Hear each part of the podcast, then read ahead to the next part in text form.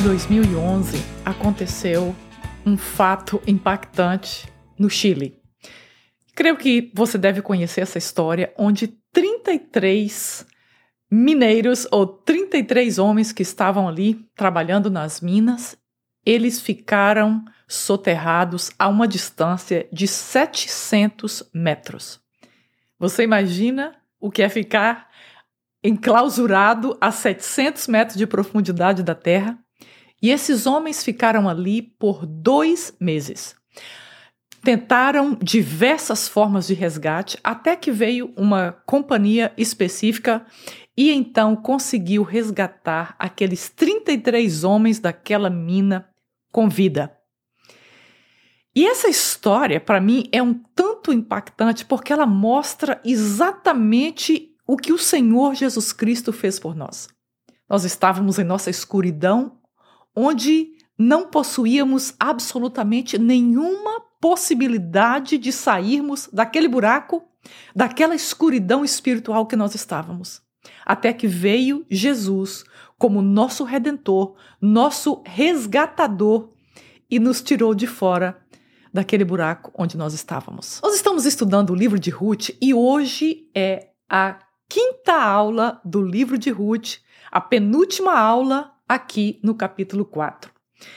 Essa história de Ruth, na verdade, é uma história de redenção, onde Boaz se casa com Ruth para redimir a Ruth daquela situação de pobreza e de solidão, de escuridão onde ela estava e onde a sogra dela também estava. E então Ruth passa a fazer parte não somente da vida de Boaz, mas da história do Senhor Jesus Cristo. Assim como o livro de Ruth, a Bíblia inteirinha é um livro que fala, que conta a história da nossa redenção. O nosso redentor ou resgatador, o Senhor Jesus Cristo, vem para a terra para resgatar as nossas vidas, para ele nos colocando como parte da história dele. Bom, meu nome é Elia Wagmacher e sejam muito bem-vindos ao Mais de Deus Podcast. Toda terça-feira nós temos um estudo bíblico novo aqui para edificação da sua vida. Eu te convido a se inscrever. Clica aí em inscrever aqui no meu canal para juntos nós crescermos no entendimento da palavra de Deus. Em Ruth, nós vemos a história de Deus sendo esculpida no Velho Testamento para que Jesus pudesse chegar há dois mil anos atrás em Belém para nossa salvação. Desde o Éden, Deus prometeu que ele iria enviar um que seria o Salvador, e a história de Jesus para chegar até nós, ela passou por esses eventos. Deus usou esses eventos para seguir trazendo a linhagem de Jesus Cristo. Desde o Éden, que Deus prometeu esse redentor, e quando então eles entraram na terra de Canaã, Deus começou a trabalhar, como havia prometido, através da tribo de Judá, para que na tribo de Judá ele fosse então dando continuidade àquele sangue, àquela linhagem que seria a linhagem do nosso Senhor Jesus Cristo. Se você não assistiu às aulas anteriores ainda, eu te convido a assistir às aulas anteriores dessa série Ruth. O que aconteceu?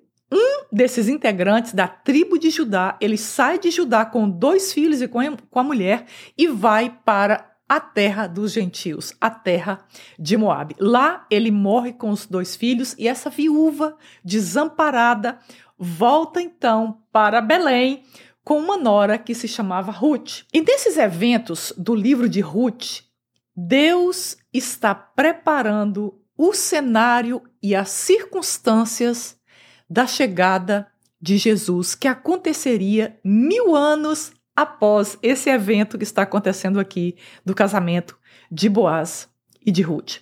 E Ruth, ela possuía um caráter humilde e nobre.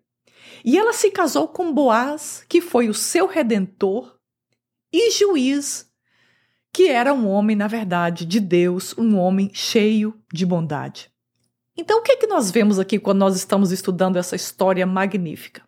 Ela não somente É uma história onde Deus usou esses eventos, essas pessoas, para trazer, para dar continuidade àquela linhagem que seria a linhagem do Senhor Jesus Cristo, ou seja, de onde Jesus iria vir, iria nascer. Mas Deus também usa a história de Ruth como um protótipo do casamento entre Cristo e a igreja. É nítido quando nós estamos estudando o livro de Ruth que Boaz, que ele é um dos juízes da cidade, ele é também um homem de um coração bondoso, de um coração que faz o bem, de um coração que está disposto a sacrificar para resgatar uma família. E nós vemos em Ruth a figura da Igreja de Cristo com humildade, com um caráter nobre, disposta a trabalhar na seara, e é nesse lugar onde ela se encontra com seu redentor ou o seu resgatador, que era Boaz. Então, esse casamento, quando nós estudamos cada ângulo dele aqui no livro de Ruth, nós vemos então como esse casamento representa o relacionamento do Senhor Jesus Cristo e da igreja. Nós vamos ver aqui no capítulo 4 que para que esse casamento entre Boaz e Ruth acontecesse, haveria uma parte judicial, ou vamos dizer, uma parte legal, para que pudesse acontecer antes desse casamento. E não foi exatamente o que o Senhor Jesus Cristo fez na cruz por nós? Antes do grande dia, antes também do nosso relacionamento com Ele acontecer, dele nos comprar, Ele precisou pagar um preço por nós na cruz do Calvário. Então havia um preço judiciário que precisava ser pago para que eu e você pudéssemos ser resgatados do pecado. Jesus foi e pagou esse preço com a sua própria vida ali na cruz do Calvário. Boaz precisava agora fazer as conjuminâncias judiciais, os acertos legais para que ele pudesse então casar com Ruth. Bom, agora eu gostaria que você desse um pause, se for possível, pega a sua Bíblia, leia no capítulo 4, do verso 1 até o verso 12, e aí, depois que você lê, você aperta play outra vez, que eu vou estar aqui te esperando para nós então fazermos um comentário desse estudo e você possa assim compreender de uma forma mais ampla esse texto de Ruth. OK. Agora que você já leu se você não leu também, não tem problema. Assim que você tiver a chance, mais tarde, você leia esse capítulo 4. Depois que você escutar, você vai conseguir compreender de uma forma mais profunda sobre o que está acontecendo aqui, da forma judiciária que esse casamento está acontecendo ali em Belém. Então, nós vamos grifar, como temos feito nas outras aulas. Eu gosto de grifar os textos que eu estudo para que a gente possa compreender melhor e para ficar mais frisado na nossa cabeça. Então eu gostaria que no capítulo 4, versículo 1, o título desse, dessa, desse texto é O Resgate de Noemi e de Ruth. Ao invés de ser o casamento, não, porque o ponto principal aqui é o resgate que está acontecendo dessas duas viúvas. No verso 1, enquanto isso, aí eu grifei: Boaz subiu à porta da cidade e sentou-se. Aí eu vim aqui para o versículo 2 e grifei outra vez. Boaz reuniu dez líderes da cidade e disse: Sentem-se aqui. Lá no final do verso 4, diz assim: Se quiser resgatar essa propriedade, resgate-a. Se não, diga-me para que eu saiba, pois ninguém tem esse direito a não ser você e depois eu. Agora eu quero que você venha aqui no verso 6 Segunda linha diz o seguinte: grifa aí. Nesse caso, não poderei resgatá-la, pois poderia, poderia em risco a minha propriedade. Resgata você mesmo. Eu não poderei fazê-la.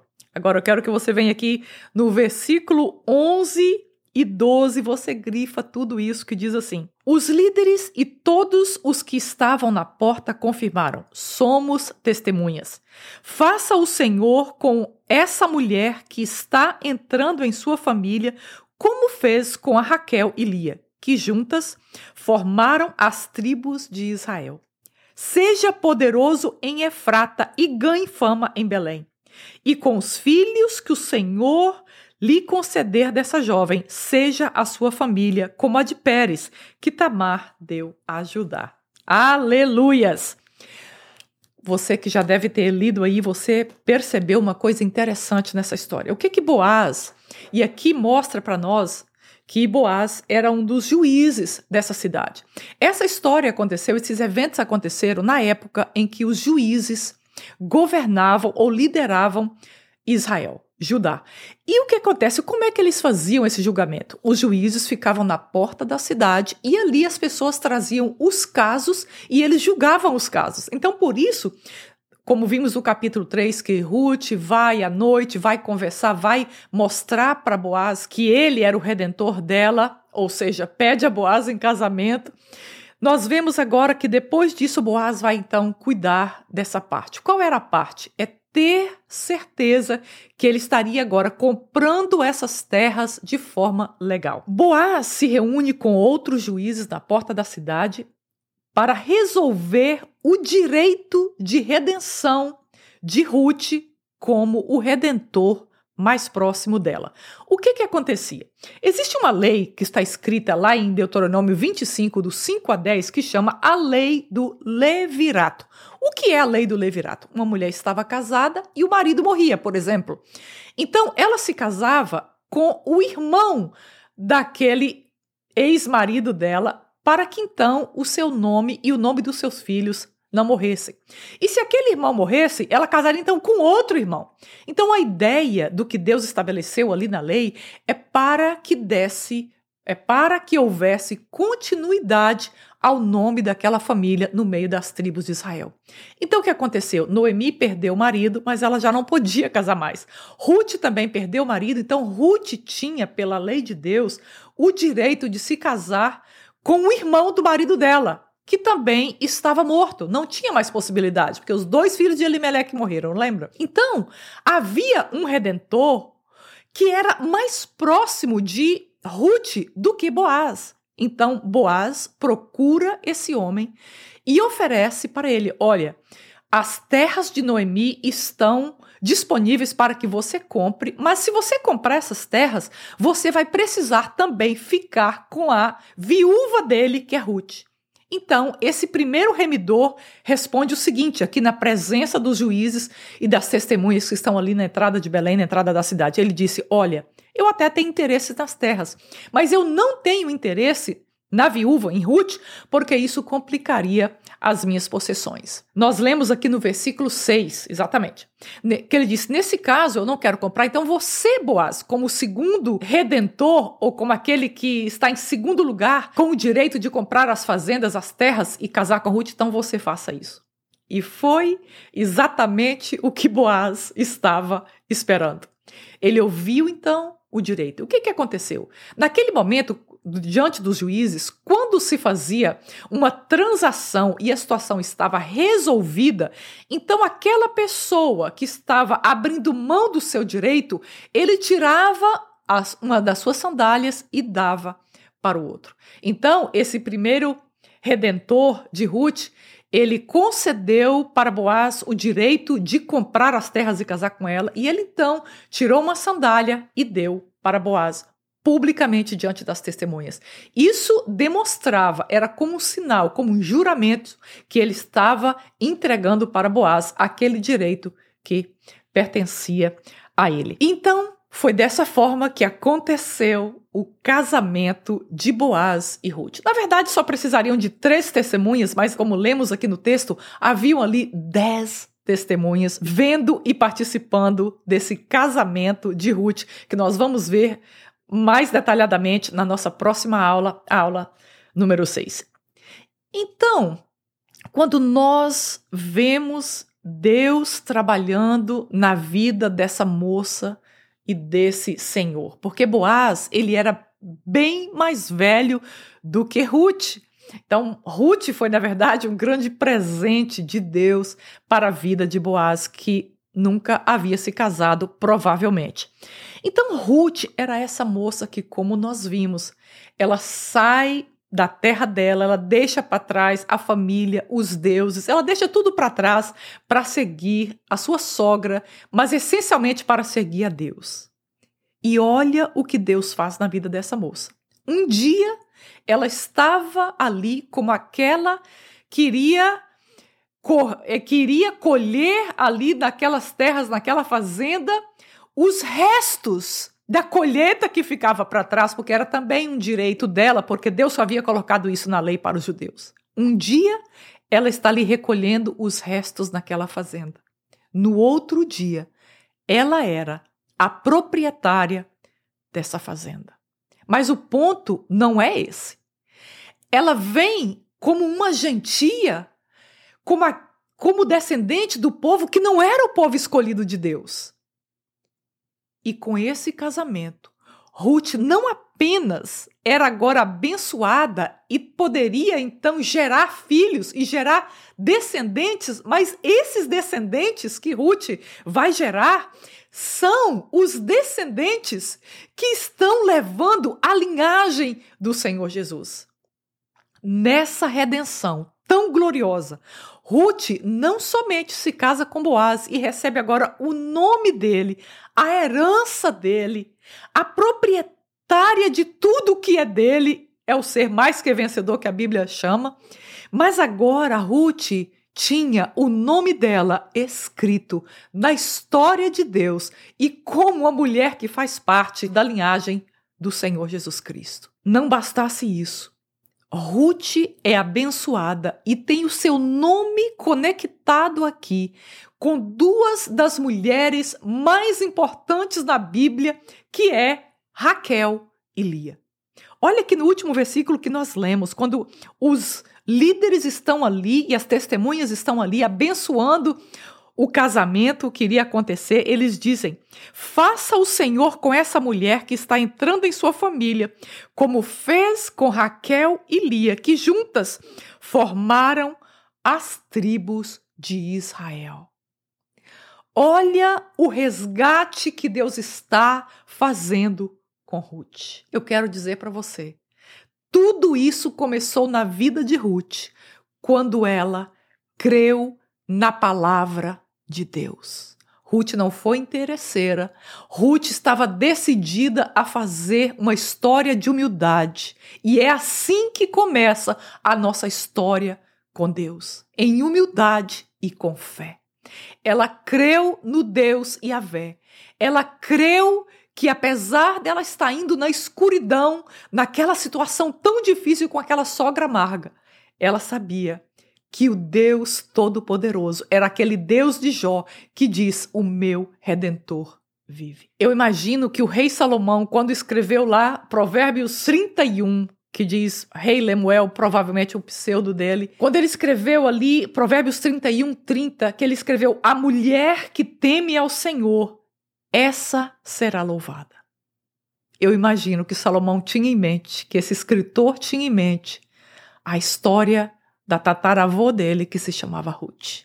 Porque ela veio como gentia, como não era escolhida, e ela se tornou uma mulher que tem o nome dela na genealogia do Senhor Jesus Cristo e na história de Deus. Quando nós temos fé e quando nós aceitamos o Senhor Jesus como nosso Senhor e Salvador, imediatamente o nosso nome é escrito na história de Deus. Se você ainda não aceitou Jesus como seu Senhor e Salvador, se você ainda não tem esse redentor que nós estamos falando aqui, se você ainda não recebeu no seu coração, hoje eu quero te convidar a aceitá-lo como Senhor e Salvador da sua vida. E imediatamente você terá o seu nome escrito no livro da vida, os seus pecados perdoados, e você então passará agora a ter a herança espiritual que é designada para aqueles que pertencem ao Senhor Jesus. Deus, obrigada por esse dia, obrigada pela tua palavra. Abra, Senhor, o coração dessa pessoa que está me escutando nessa hora e ministra, revele-se a ela como Deus redentor, como aquele que resgata do pecado, da dor, da vergonha e do sofrimento. Em nome de Jesus. Amém. Muito obrigada por estar comigo até o final desse estudo bíblico. Se você gostou, compartilha com alguém, manda para uma pessoa e abençoa o seu irmão, a sua irmã. Muito obrigada e eu espero você para a nossa última aula dessa série de Rust na próxima semana. Muito obrigada.